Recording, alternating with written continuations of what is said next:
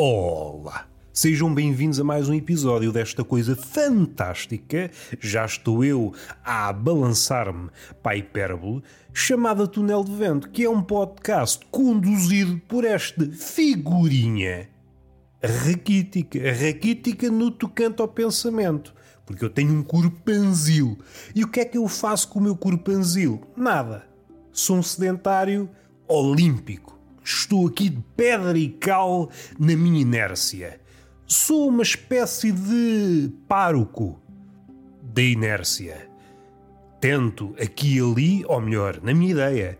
Porque isso obrigar-me a sair de casa, bater porta a porta, para pregar o evangelho da inércia. Mas eu também não tenho energia para tanto. Ou melhor, estou a acumular. Tudo eu sou potencial. Energia potencial.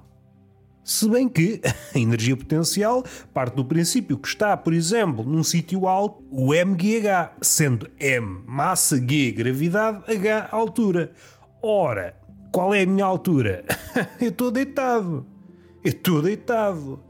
Independentemente da altura em que eu me encontre deitado, eu vou permanecer deitado. No meu caso, o potencial é nulo. A não ser que aconteça uma tragédia que me faça rebolar do sofá. Aí sim, se houver um sismo, por exemplo, de elevada magnitude, que faça trepidar o sofá e jogue este gordalhufo para o chão, aí sim estamos diante de uma energia potencial que se concretizou na queda. E grande volta que este homem deu, pá. Este podcast, que é um local, é um lugarejo prenhe em absurdo Estou a fervilhar de ideias. Não, hoje aqui ninguém fervilha. Aqui ninguém fervilha sem a minha autorização. Como vos disse, prometi. Há quem prometa e não cumpra, mas eu não sou político ainda. Cabe-me a mim praticar a verdade. Se algum dia atingir o estatuto político, aí sim, atiro-me para a mentira. É o que se me exige. Eu não tenho estudos, nem fato, nem gravata para a prática da mentira. Uma pessoa não pode mentir à paisana. Tem de mentir com a farpela adequada. Caso contrário, é só um pacóvio.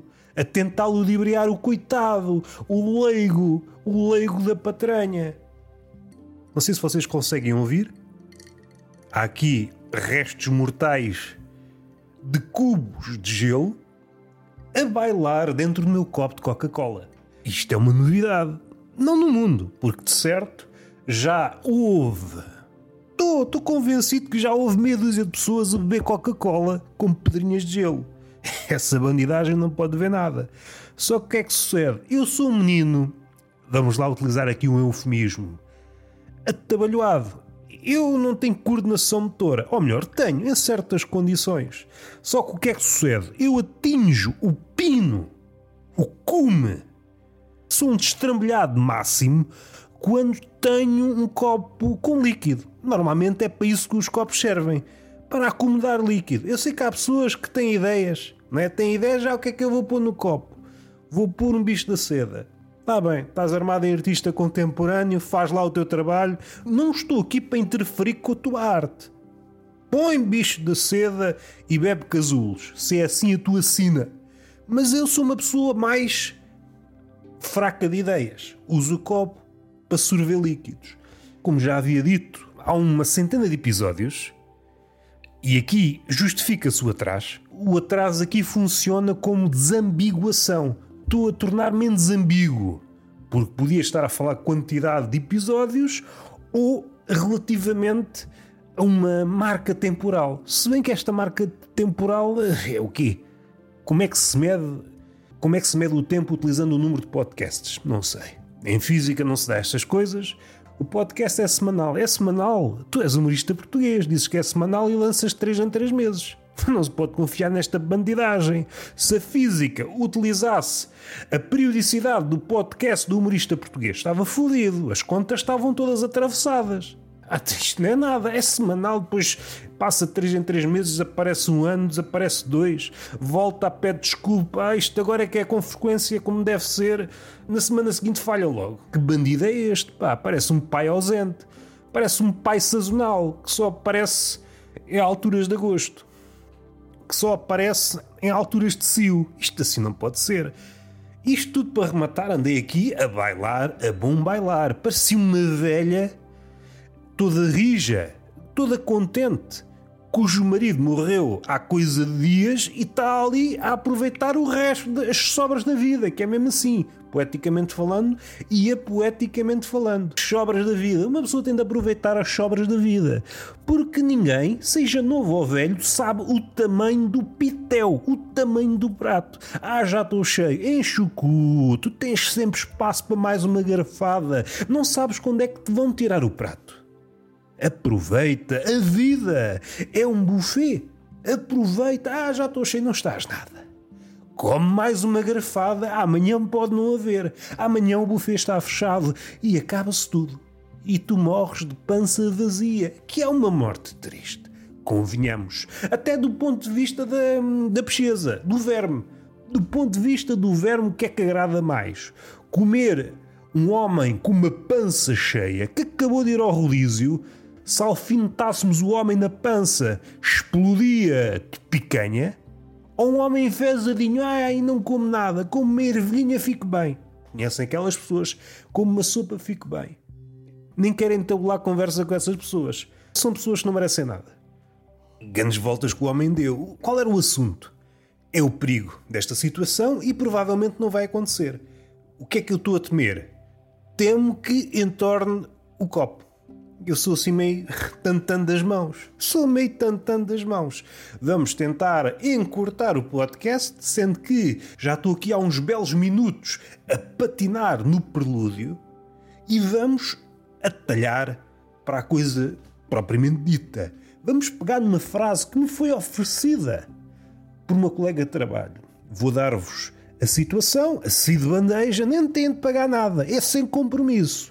Estou a dar-vos esta história sem compromisso. Se quiserem comprar, depois são os preços. Dirijo-me à colega em questão, minha amiga, tens um rebuçado, que é assim que eu me dirijo às pessoas, não é bom dia nem boa tarde, tens um rebuçado. E ela sai-se com esta frase, quanto a mim, deliciosa. Aquilo que eu gosto de chupar não dou a mais ninguém. Fiquem com esta. É claro que eu respondi porque eu senti que havia marotice no tom. O tom estava a pedir marotice. E eu recebi no peito a marotice e chutei o ângulo. Se é assim, também não quero ser lá eu. O que é que tu gostas de chupar? Pode haver aqui uma divergência no que toca a gostos de chupanço. Cada um chupa aquilo que mais gosta, nada a dizer.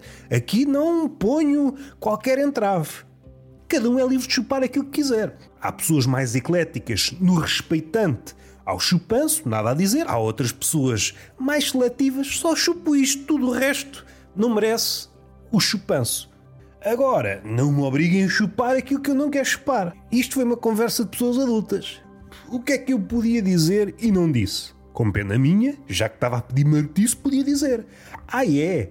Então gostas de cona? Que é sempre uma boa forma de começar uma conversa. À segunda ou terceira deixa, lança logo esta. Ah, bom dia, boa tarde, está tudo bem. E a seguir, gostas de cona? É assim que nascem as amizades. E só havia duas respostas possíveis, em princípio, ou sim ou não. O talvez é sempre a tomar para o sim. Sejamos sinceros uma vez na vida. Se ela dissesse não, então dá-me a cona. Já que não gostas, eu chupo isso. Se ela dissesse gosta, pronto, não me podia dar. Respeitando a frase anterior, aquilo que ela gosta de chupar não dá mais ninguém. Vejam bem onde é que a cabecinha do homem foi. Salve seja, cabecinha aqui sem malícia. Aqui é cabecinha sem malícia. Eu apenas queria um repousado para me entreter, a chuchar, para passar um bocadinho entretido com a língua. Tudo isto soa a velhacaria. Percebo agora, sou um folgazão sob o sal de uma ponta à outra dos pintalhos. Estou cansado, cara. Não era por aqui que eu queria ir. O que é que me apoquenta? O que é que mexe com o coração do menino? Houve um detalhe que eu queria contar no episódio anterior e não contei. E agora, se calhar, tenho vontade, não sei se tenho. É um tema avantajado. Não sei se me apetece falar dele longamente ou abreviadamente. Vamos ao episódio propriamente dito e eu depois já reflito sobre o episódio. O que é que sucede? Eu, enquanto gordo praticante, gosto de ir a McDonald's. Nada a dizer. Um gordo tem de fazer aquilo que um gordo faz. Caso contrário, é mal visto pela guilda dos pançudos. Ah, este é gordo, mas afinal recua quando vê uma cadeia de fast food. Não merece ser dos nossos. Vamos escorraçá-lo. Como tem cartão de sócio de gordo, fui ao McDonald's. Os preços tinham aumentado, eu ainda não estava certo. Aqueles números que apareciam naqueles ecrãs rotativos pareciam outros. Uma pessoa agora, de cada vez que vai a um sítio, pode dar com essa. Os números são outros. Ah, isto agora o pão é 15 euros. Mas já aumentou? Não, sempre foi assim. Sempre foi assim desde há 5 horas. O tempo é relativo, não é? Sempre foi assim desde há 5 horas. Deixem-me beber um bocadinho e pensar, entretanto. Até aqui nada a dizer. Pedi aquilo que tinha que pedir, um leitão, eles disseram que não tinham. Ah, pá, fogo, vocês também não têm nada. Então, ao pagar, paguei com um cartão. Quando ia pagar, hesitei. Aquele preço não era o preço que eu estava habituado a pagar. Era ligeiramente superior. Acho que era mais um euro, se a memória não me falha. E eu hesitei, será que houve engano? Não houve engano? E durante esse segundo ou dois de hesitação, em que eu fiquei com o cartão a pairar a centímetros do ATM, o que é que o, rapaz da caixa fez? Baixou-me a mão, empurrou-me a mão, como aquele gesto, não sei se verídico, criado no cinema erótico barra pornográfico, é aquela mãozinha que puxa a cabeça da mulher para baixo, como que a ajudar no ato do falácio. Sendo que o falácio ali era o ato de pagamento no McDonald's e a minha mão, a minha mão era a cabeça, que ia sendo puxada. Não vale a pena esticar, se não percebem, vejam documentários. Na internet abunda matéria sobre este assunto. E aquilo sucedeu e eu fiquei. fiquei paralisado. Porque isto nunca me tinha acontecido, nem sequer havia equacionado esta possibilidade. Então quer dizer que eu não posso esperar um ou dois segundos Seja para o que for. Em princípio, quem estava na caixa não é telepata. Não sabe os meus pensamentos. Eu podia estar a cantarolar uma música. Cada um é livre de gastar os neurónios no que quiser. Mas aquele momento, que foi um momento curtíssimo, foi aquele momento de indecisão de olhar para aquele preço que aparecia na máquina e não está de acordo com aquele valor que eu tinha na cabeça. E então hesitei. Há aqui um desajuste. Mas nesse segundo ou dois, a mão baixou senti-me senti-me violado. Não há outra palavra. Eu sei que é uma palavra pesada, mas senti-me violado. Porque, convenhamos, o que é que faz do homem o homem? Poder escolher, que sendo que a escolha pode ser ou não a mais acertada. Eu não estou a dizer que a minha escolha podia ser eventualmente melhor que a do outro. Nós corremos esse risco. Tomamos escolhas e essas escolhas, por vezes, não são as melhores, mas são as nossas escolhas. Temos essa leitura. Por vezes, não são exatamente as nossas escolhas. Mas isso é outro assunto. E pensar que me foi retirado o ato de escolher, eu podia, provavelmente não ia para aí. Podia, porque esse é um caminho aberto para um ser pensante. Eu podia dizer não, afinal não quero. Não é esse o preço que estava aqui há dois ou três dias. Podia dar-se outra hipótese. Podia haver um engano na conta. Um engano até no ato de digitar um número, como já aconteceu, conta ser 10 euros e aparecer lá 30, e por acaso não sei qual é o máximo que dá para pagar de, dessa forma. Quando se encosta o cartão, aquilo faz automaticamente. Por acaso não sei, não sei se é 15, se é 20 euros, mas seja como for, fui empurrado para o pagamento. Fiquei abismado. Enquanto esperava pelo meu hambúrguer, o meu dilema é: vou confrontar a pessoa ou o gerente e tentar descrever o que acabou de acontecer, quanto a mim é impensável, isto não pode acontecer, é que depois, se eu me sentisse culpado, a culpa vinha em duas vagas. Vem a culpa associada ao ato de comer no McDonald's e a culpa de eu ter discutido por uma merda que afinal se calhar já é corriqueira e ninguém dá importância. A mim doeu-me ser retirado o ato de decidir. Então quer dizer que o cliente já não interessa para nada. Não sei se consciente ou inconscientemente, provavelmente o ato de baixar a mão, o ato foi inconsciente. Foi numa de acelerar o processo. Mas este acelerar o processo é o sonho úmido do capitalismo e do século XXI. Não pode haver atritos, não pode haver momentos para pensar, não pode haver indecisões. E isto chegou ao cliente. O cliente, que é o ser omnipotente é o ser celebrado. Ai, o meu cliente. Ainda que seja um amor fictício, isso seria outra história. Deixem-me beber mais um bocadito. E agora o cliente só pode ser cliente se não parar para pensar. Chegar e abalar, chegar e abalar. Não pode, ao ser confrontado com um preço, dar um passo atrás. Aconteceu exatamente, não é a mesma coisa, mas aconteceu um, que é estar um preço marcado. Eram filipinos. Estava 1 euro. E cheguei à caixa, paguei 1,69€. E eu só reparei porque hum, comprei mais uma ou duas coisas. Vá lá que eu não sou muito fraco de cabeça no que toca à matemática, senão tinha passado. Se fossem mais compras, tinha passado. Mas como eram poucas, aquilo não batia bem com as contas que eu tinha feito. E então fui olhar, ah, afinal, aqui no talão está 1,69€, enquanto ali estava marcado 1€. Euro. Isto é coisa cabunda e é preciso ter cautela. Apresentando, não é a minha dúvida, mas meus amigos, está aqui um desfazamento. Vocês dizem que é um euro e afinal não paguei um euro. É quase o dobro. É 69. É um número com algum peso. e eu não abdico do 69. Minha amiga, eu não abdico do 69. Percebi, ainda que não tenha sido verbalizado.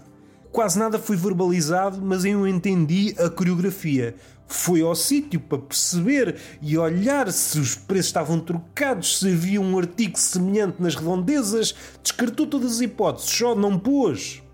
Só não se agarrou a esta hipótese que, epá, afinal andamos a enganar as pessoas. Se calhar está aqui uma coisa ao lado, não estava. Não estava nada ao lado, nem parecido, nem de outra marca.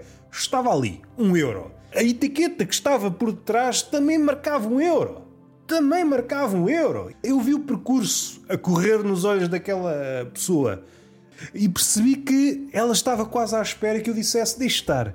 Acontece muitas vezes. Uma pessoa para não se chatear, deixe estar, deixe estar. E fiz quase uma regressão. Já comprei várias vezes os filipinos ali e de certeza que já fui enganado umas dezenas de vezes. Já dava para, uma, já dava para comprar ações. Qual é a marca associada aos filipinos? Não sei. Vamos imaginar que é a Quetra. Não deve ser. Mas se fosse, já podia ser acionista com algum peso na marca. Não abdico do meu 69. Senti ali alguma dor. Epá, mas o gajo agora viu que nós erramos. E o gajo não diz, deixe estar. É, caraças. Só nos estraga aqui a cena. Vamos respirar fundo e vamos para o tema deste podcast. Até aqui andei aqui às voltas, às voltas, às voltas, às voltas, a falar na vida. Este assunto é um assunto que hei de abordar mais à frente, ou por crónica, ou de outra forma, porque está aqui a andar mais voltas, às voltas. Este ato de puxar a mão para baixo e obrigar-me a pagar uma coisa que eu ainda estou indeciso. É aconteceu aqui qualquer coisa que ainda não sei bem o que foi, mas há aqui algo estranho, é o preço, houve um engano. Onde é que está o engano? Onde é que para o engano? E nesses segundos de hesitação, chupa aqui. E já foi. Foi-me retirado o momento de ponderação.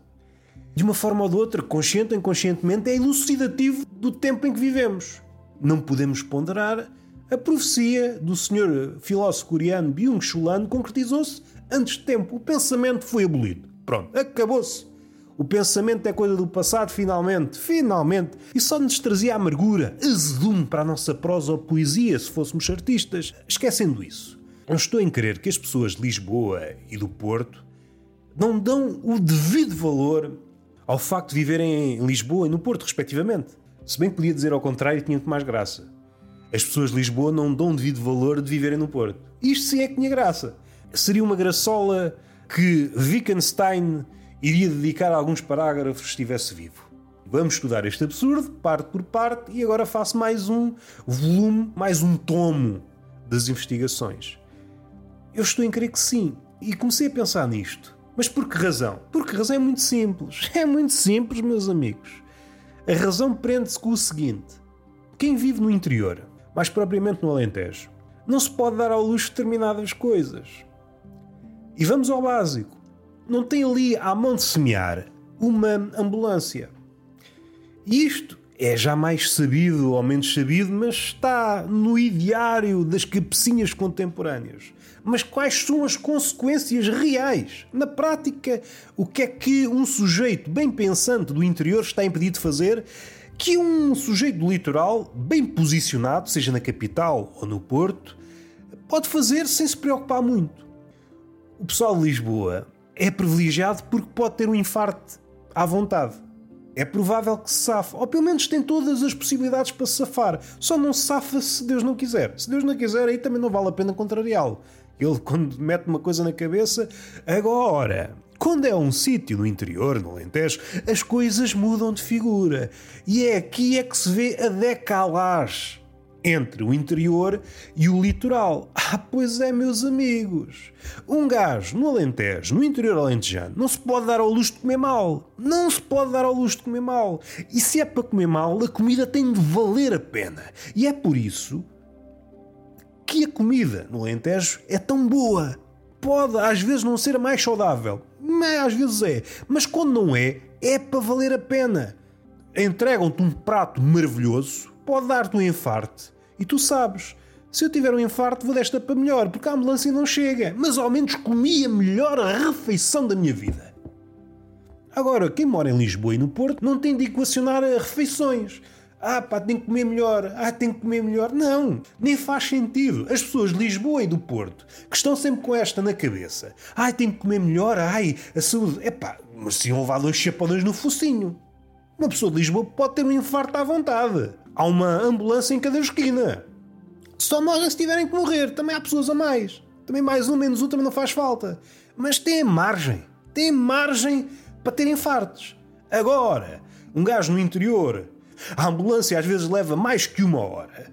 E vocês sabem, seja um infarto, seja um AVC, seja outra doença fulminante em que a janela de tempo para resgatar a pessoa do inferno, chamado ai ai meu Deus que eu vou bater as botas, é muito curta. Ou a ambulância chega rápido, ou morremos, ou ficamos com sequelas bastante graves para a vida.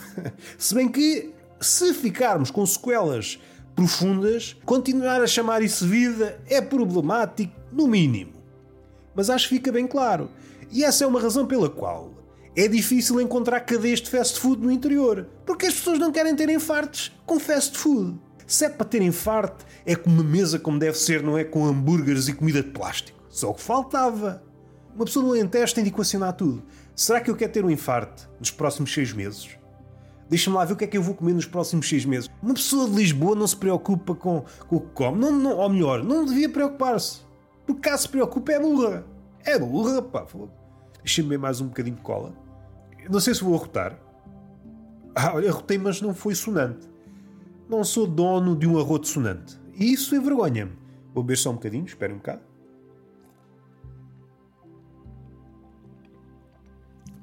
Ouviram? Eu não olho a meios para pôr aqui efeitos sonoros. Ui, efeitos sonoros. É outro assunto que também fica inacabado, tal como o outro, de baixar a mão. Eu acho que é um assunto que vai voltar aqui. Terei mais alguma coisa para dizer sobre este assunto. Falámos do 69, não abdico do 69, do chupa-chupa, salvo seja, entre aspas, o privilegiado do infarto. Se quiserem, podem ter infarto. Eu, se vivesse na cidade, epá, não tinha problemas nenhum em comer mal. Não tinha problemas nenhum em comer mal. Uma pessoa dá um pontapé numa pedra de calçada e sai uma ambulância. Agora, no interior, há pessoas que nunca viram ambulâncias. Há pessoas que nunca viram o mar nem ambulâncias. Quando se vão deitar, têm a fotografia dos netos e ao lado de uma ambulância. Foi o neto que lhe mandou. Avô, está aqui um postal de uma ambulância. Isto é uma ambulância? É. É isto. E ao lado tem também um unicórnio. Mas isso por acaso já viu? No Alentejo já ia a pontapés. Deem valor viver nas grandes cidades, está bem? Vamos respirar fundo. Vamos respirar fundo. Também não vale a pena estar aqui a respirar tudo, que eu tenho de respirar fora do podcast. Sigam-me nas redes sociais. Ah, redes sociais? É pá, não me façam passar vergonhas. Então vocês ouvem isto. São pessoas que andam aí nas redes sociais e não sabem as merdas. Qualquer dia a gente chateia-se. A partir daí a relação azeda. E mesmo que a coisa melhor, já não vai ser a mesma coisa. Estou apenas a esclarecer a nossa relação, o ponto de situação. Já conheceu melhores dias, pode conhecer piores. Estamos aqui entre uma coisa e outra. Está nas vossas mãos melhorar a situação. Sei que o tom parece azedo, mas não é. Isto é um tom que puxa a amizade. Vamos respirar fundo. Ouçam Tertulia Mentirosos, que está a sair semana após semana. Onde há pessoas à merda, há de começar aí a bombar, não tarda nada. Mais dia menos dia começamos as gravações. Há de sair uns episódiozinhos, uma temporada, quê? 10 episódios, talvez. Ouçam. Há a primeira temporada que está aí rija ainda, é intemporal.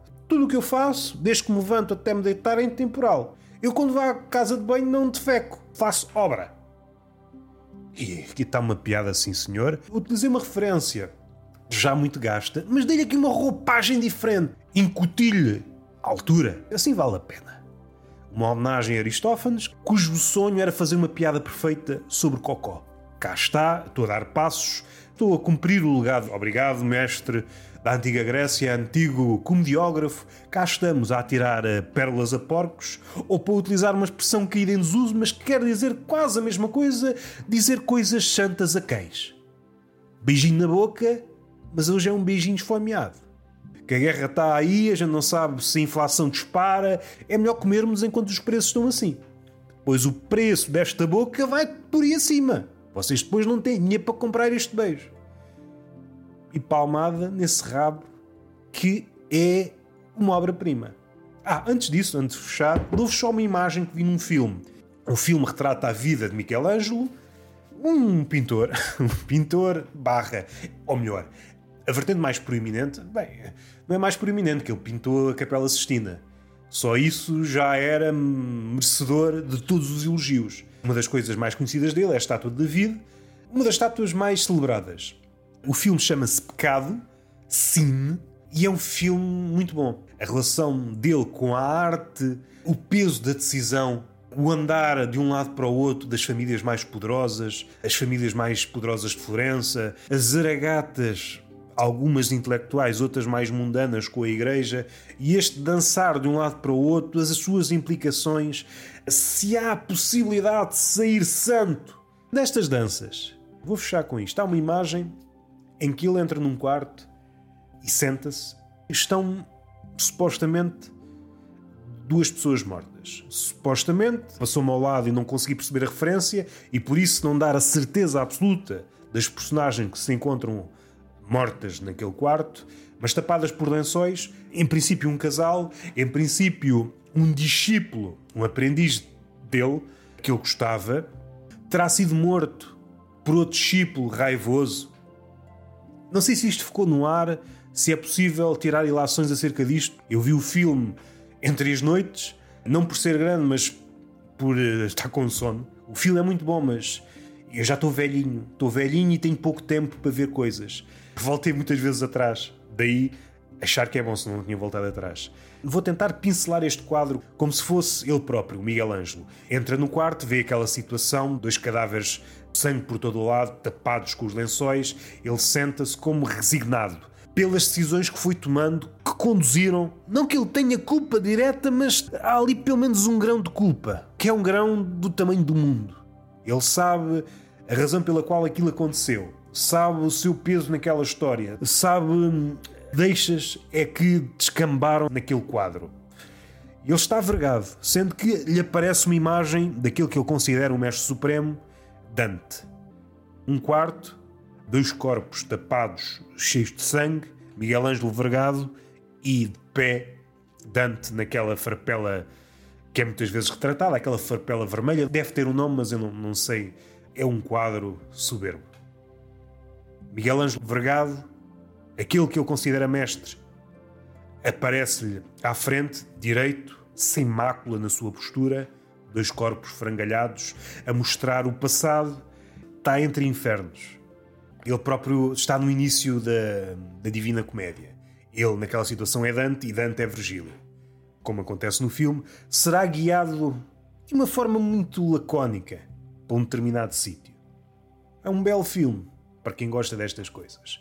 Beijinho na boca, palmada pedagógica numa das nádegas. Até eu já tinha dito isto. Dou-vos dois beijos e palmadas nas nádegas a rodos. Estamos em situação de pré-crise. Temos de racionar os beijos e as palmadas. Vamos fazer de conta que não aconteceu. Até à próxima.